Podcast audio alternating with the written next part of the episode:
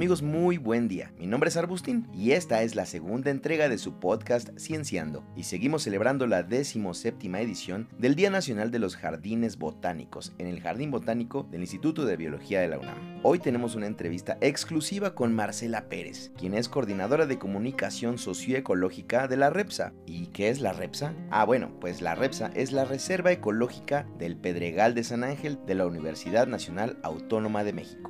Hoy Marcela nos viene a contar qué es la REPSA, qué tipo de investigaciones realizan, entre muchas otras cosas. Así que ¿por qué no dejamos que nos cuente más a detalle ella todo esto? Esto es Cienciando. Mi nombre es Marcela Pérez, soy coordinadora de comunicación socioecológica de la REPSA. Bienvenida Marcela y muchas gracias por regalarnos este espacio para hablarnos de la REPSA. Para empezar, cuéntanos qué es y cuál es la importancia de la REPSA en México. La REPSA es la Reserva Ecológica del Pedregal de San Ángel de Ciudad Universitaria. La importancia de su existencia radica en que es un mecanismo que permite la preservación de la vida silvestre nativa de un ecosistema muy peculiar que es el Pedregal, producto de la erupción del Chitle de hace más de 1670 años. Podemos decir que la vida silvestre nativa es todo aquel ser vivo que ha habitado históricamente un territorio y no requiere del cuidado de los seres humanos para sobrevivir en él. Nombramos a los ecosistemas que esta vida silvestre habita como ecosistemas originarios, los cuales son espacios del territorio que no han sido transformados aún por la urbanización. Ciudad Universitaria, el campus principal de la UNAM, cuenta con el 30% de su territorio ocupado por el ecosistema nativo del Pedregal. Y contar con el ecosistema originario es un gran privilegio que lamentablemente pocos seres humanos hoy hoy en día podemos darnos. Este privilegio implica muchos retos ya que el aprender a conocer, respetar y convivir con los procesos de la vida silvestre no es una tarea fácil. En general, los seres que habitan el Pedregal de Ceú no solo se restringen a los espacios originados o a los espacios asignados a la red, sino que se distribuyen a lo largo y ancho del campus y más allá de él, debido a que necesitan proveerse de alimento, refugio o pareja. Estos seres pueden ser residentes o migratorios. Entonces, entre los residentes tenemos a seres vivos que, puede, que podemos encontrar a lo largo del año ya sea como un ejemplar en su máximo esplendor, como un tlacuache, un tepozán, una víbora de cascabel, un conejo, un copal, ¿no? que es un árbol muy bonito, aromático. El palo loco también lo podemos encontrar, bueno, aunque no, necesariamente siempre está en su máximo esplendor. Y justo también podemos encontrar otros organismos que buscan resistir a la, a la temporada de sequía que se habita o que se vive en el campus, mínimo la mitad del año, y estos organismos lo que hacen es pues, generar estructuras de supervivencia, ¿no? Y entonces los podemos encontrar, pero en, esas estructuras, como semillas, como bulbos, como eh, raíces que están guardadas debajo de, de, las rocas o entre las grietas o en el poco o en el somero suelo que existe para poder sobrevivir a la sequía. También los animales hacen, hacen esto, ¿no? Tienen estas estructuras de supervivencia. En algunos casos eh, se mantienen como huevecillos dentro de tallos de las plantas o en el suelo y otros incluso reducen su actividad metabólica para poder sobrevivir a la sequía, como es el caso de la ranita del pedregal. También tenemos seres que pueden ser migratorios, ¿no? es decir, que una forma de, sobrevivir a la sequía es mudándose a otro lugar mientras pasa la temporada, ¿no? o también utilizando a estos espacios del pedregal como espacios para poder transitar en su camino hacia otros lugares más al norte o al sur del continente. Por ejemplo, tenemos aves, murciélagos e insectos que viajan año y con año y encuentran en los pedregales de Ceú un espacio para alimentarse, anidar o simplemente descansar y poder continuar su viaje. Entonces, en ese sentido, los espacios de pedregal que aún podemos encontrar en Ceú son pequeños paraísos en los que la vida silvestre nativa puede seguir existiendo y es ahí donde radica la importancia de la REPSA, en promover la, la permanencia de la vida silvestre que está adaptada a las condiciones de este lugar del planeta. Oye Marcela, y dinos, ¿qué otro tipo de investigaciones y actividades se llevan a cabo en la REPSA? En la REPSA se puede realizar cualquier tipo de investigación siempre y cuando se apegue a los lineamientos de la reserva y a la normatividad ambiental vigente. Por ejemplo, actualmente tenemos proyectos de geopatrimonio, de biodiversidad de hongos, flora, fauna, interacciones planta-animal, parásito hospedero, pero también hemos tenido proyectos en ámbitos sociales relacionados a derecho ambiental, trabajo social, antropología, etc. Entonces prácticamente cualquier actividad o cualquier investigación se puede llevar a cabo en las zonas de, la reserva ecológica y en general en el campus También tenemos las, bueno, por otro lado, las actividades que realizamos en la reserva son en torno al manejo de esta, ¿no? Es decir, agrupamos a las actividades en seis, que son eh, gobernanza, preservación, atención a los factores de presión, manejo integral de paisaje y bueno, comunicación y socioecológica e información y conocimientos. Por ejemplo, dentro de gobernanza están la gestión, la administración, la vinculación con dependencias al interior del campus o, o de la UNAM o instancias al exterior de la universidad. También tenemos la, eh, pues, en todas las actividades, pues tratar de promover la toma de decisiones que incorporen la responsabilidad de cohabitar con la vida silvestre del campus. En el ámbito de la preservación tenemos todas las actividades que tienen que ver con monitoreo del socioecosistema, ya sea tanto el monitoreo biofísico como que implica lo, atmosférico, lo biológico, como lo social, ¿no? que implica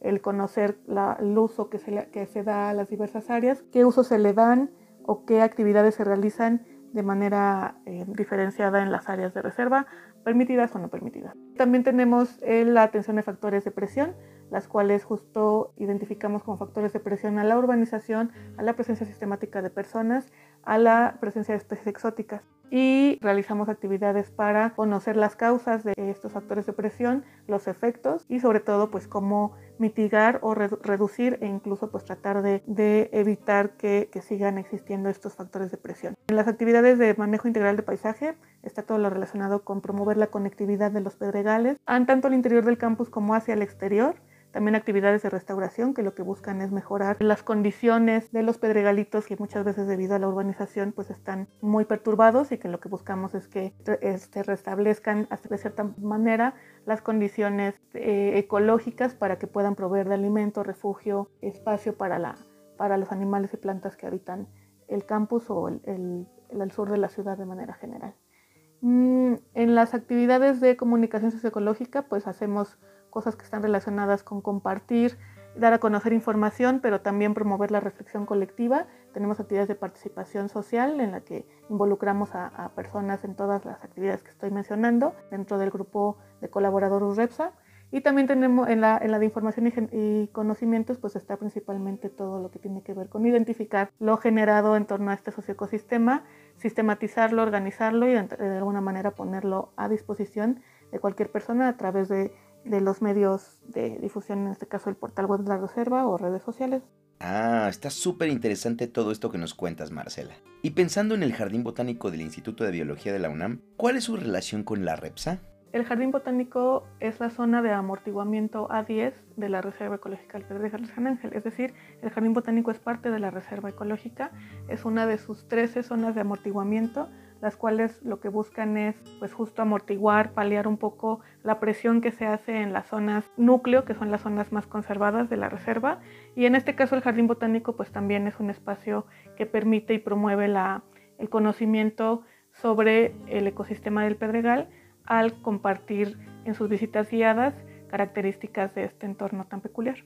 Y siendo este nuestro vecindario, ¿qué acciones podrían ayudarnos a conservar mejor este patrimonio natural universitario? Pues bueno, algunas de las acciones que nos pueden ayudar a conservar el ecosistema del Pedregal y su vida silvestre son el estar conscientes que al estar dentro de CEU, bueno, en general, en cualquier lugar, pero en particular dentro de CEU, pues eh, CEU es hogar de vida silvestre nativa. Y eso implica que el encontrarnos con la flora y la fauna que habitan de manera originaria este lugar del planeta, pues es algo inherente ¿no? al espacio. Hay veces que nos han reportado o nos, o nos piden que, que, llevemos a los animales o a las plantas a un lugar en el que estén bajo resguardo, pero CEU es su hogar. Entonces esa es una de las acciones que podríamos ayudar a, o que podrían ayudar el, hacernos conscientes de que eh, CEU es su hogar, eso es el espacio que habitan y es un lugar en el que ellos tienen el derecho de poder vivir de manera libre, ¿no? Es decir, no no requieren estar encerrados o, asignados solamente a un espacio en particular. Y también esto implica que ningún ah, ejemplar de vida silvestre pues, puede ser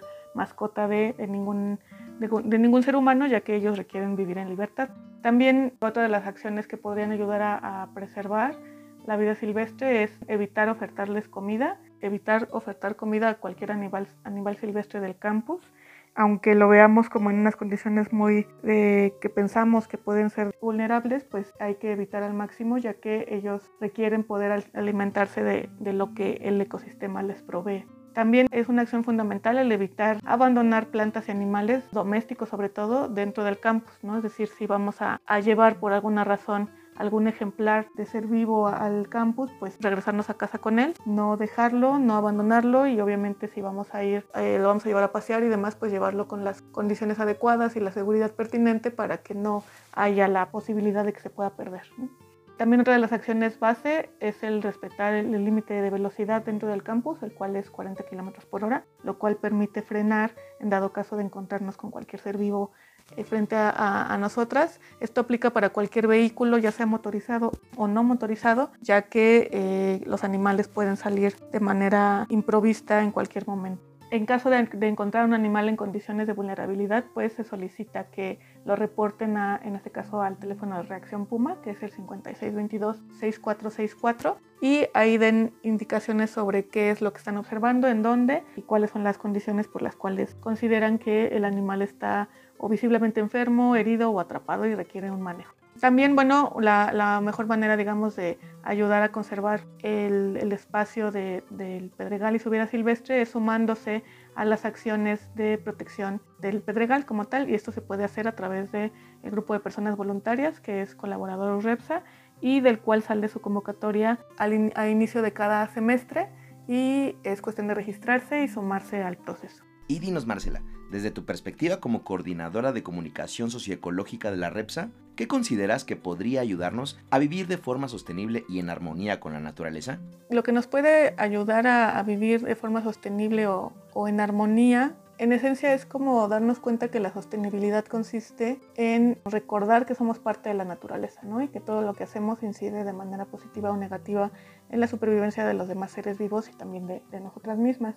Entonces, una de las prácticas como muy básicas para ejemplificar, por así decirlo, que estamos conscientes de que somos parte de la naturaleza, es hacer composta. Es una de las prácticas relativamente más sencillas. Tiene su chiste, sí, pero una vez que, te habilitas, es una práctica sumamente sencilla el hacer un manejo adecuado de, de los residuos orgánicos que generamos. Esto aplica tanto a los residuos eh, orgánicos que generamos en casa o cuando estamos fuera de ella, podemos hacer manejo de ellos, ¿no? Entonces, lo que yo hago generalmente es todo residuo orgánico lo, colecto, si estoy en casa lo, lo, acumulo en un botecito, ya que se llena el botecito, lo traslado a mi zona de composta, donde eh, pues a través de los años he podido establecer como un mecanismo que en un espacio pequeño de un departamento pueda tener mi, mi proceso de compostaje de manera adecuada y generar pues composta que va a nutrir el suelo de macetas o de espacios de siembra a escalas pequeñas o,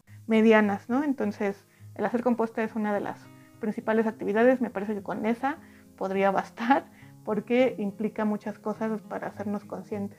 Ya de ahí en fuera, pues bueno, tiene que ver con la reducción del consumo en, de manera general, en todos los sentidos, de energía, de materia, incluso de información, todo lo que implique el, reducir la cantidad de cosas que estamos absorbiendo del entorno o, promoviendo su extracción, de donde sea que sacan los componentes que los conforman, pues va a ayudar de manera significativa a la supervivencia de, la vida en general y de la vida silvestre en particular, incluso de las zonas en las que se está extrayendo los materiales. También, obviamente, el, evitar o reducir el consumo implica reducir la producción de desechos, los cuales, pues, como todos sabemos, pues generan un impacto bastante grande. Se pueden reciclar, demás, sí, pero el reciclaje también requiere un manejo, una inversión de energía y materia y una generación de desechos. Entonces, el reciclaje pues es un mecanismo pertinente siempre y cuando sea consecuencia de un consumo consciente y mesurado, ¿no? Si es solamente una forma de paliar el consumo desbordado, pues no tiene caso porque a su vez el reciclaje va a hacer a demandar pues también un consumo para poder reciclar y una generación de residuos que pues no es un pozo sin fondo. Entonces con esas, acciones cotidianas podemos ayudar a, promover la sostenibilidad del día a día y estar en armonía ¿no? con el entorno que nos embebe, ¿no? en el que estamos embebidas y habitamos. Y finalmente, Marcela, ¿existe alguna reflexión personal que estés trabajando en este momento y que quieras compartir con el público sobre la situación actual que enfrenta nuestro planeta? Siempre reflexiono en torno a, a la condición en la que, pues, como ser humana me tocó vivir y habitar en este mundo y en esta existencia. Y eh, es muy sencillo podernos dar cuenta en que estamos en un momento de crisis, en un momento de, transformación eh, a nivel de, humanidad, que pues no es nada sencillo darnos cuenta pues de eso, ¿no? que estamos viviendo un momento de transición que no necesariamente pues hay la garantía de que vayamos a transitar como humanidad. Creo que tenemos la responsabilidad de, al ser unos, bueno, al menos los únicos comprobados, ¿no? Seres vivos sobre la faz de la Tierra que estamos conscientes de nuestra existencia, tenemos la responsabilidad de actuar en consecuencia de esta conciencia, lo cual obviamente es un gran reto porque estar conscientes implica saber que existimos, sí, pero también saber que vamos a dejar de existir y eso a la, a la mente humana pues le pesa, nos pesa demasiado y es lo que justo hace tan difícil ser seres humanas, ¿no? Entonces creo que, que para mí la reflexión es que en la medida que aprendamos a, a, que conozcamos más de lo que implica ser seres humanas, pues vamos a poder aceptar nuestro rol en, en, la naturaleza y aceptarnos como parte de ella y actuar en consecuencia.